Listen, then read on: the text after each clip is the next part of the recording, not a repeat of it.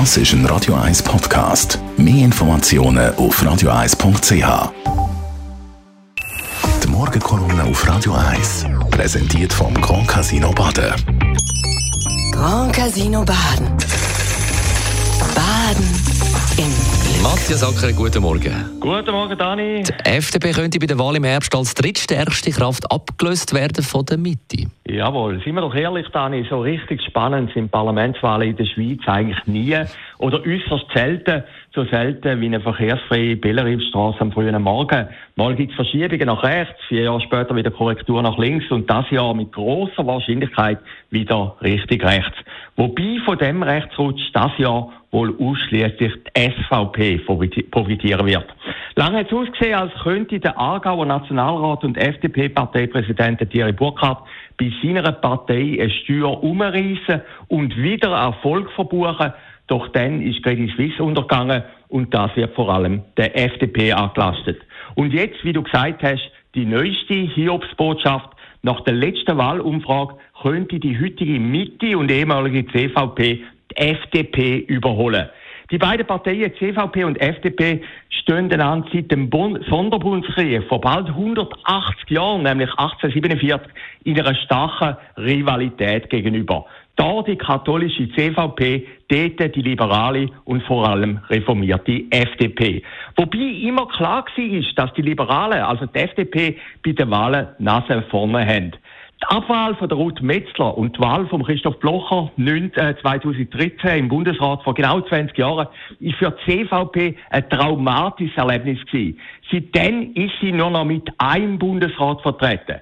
Sollte also Mitte, Ende Oktober von der FDP liegen, könnte es unter anderem Karten im Bundeshaus neu gemischt werden. Das wäre historisch und würde bedeuten, dass Mitte, also die ehemalige CVP, Anspruch auf den FDP-Sitz im Bundesrat könnte erheben.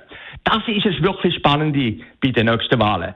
Dass die Grünen der SP einen Sitz abluchsen, ist so unwahrscheinlich wie ein Comeback von der Credit Suisse. Ein Momentum ist dort verpasst. Aber was passiert, wenn im Dezember der Mitte-Präsident Gerhard Pfister als Bundesratskandidat ins Rennen steigt? Der Gerhard Pfister hat nämlich ein kleines Wunder geschafft Früher als ein rechter Ausserseiter verschrien und belächelt, ist er mittlerweile zum gemeinhin geachteten Vorzeige-Intellektuellen mit leichtem Linkstouch im Parlament aufgestiegen. Wenn die Mitte FDP überholen sollte, hat sich auch der Namenswechsel in die Mitte gelohnt. Es ist seine Idee, ähm, Gerhard Pfister seine Idee gewesen.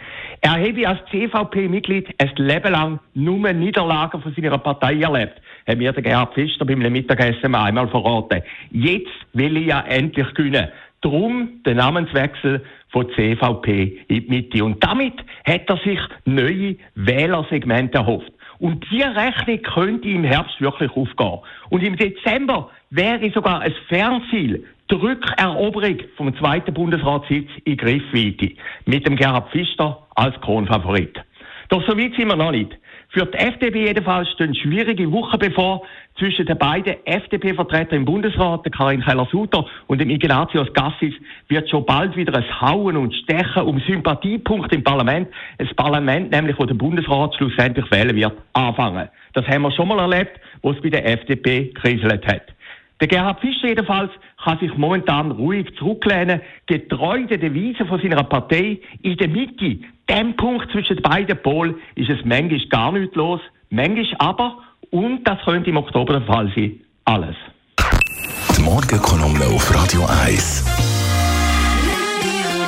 Matthias Acker ist es persönlich Verleger und Chefredakteur. Heute Abend wieder zu hören, zusammen mit dem Mark Jäcki, der Sendung Shortlist nach der 6 News mit äh, das ist ein Radio 1 Podcast. Mehr Informationen auf radio1.ch.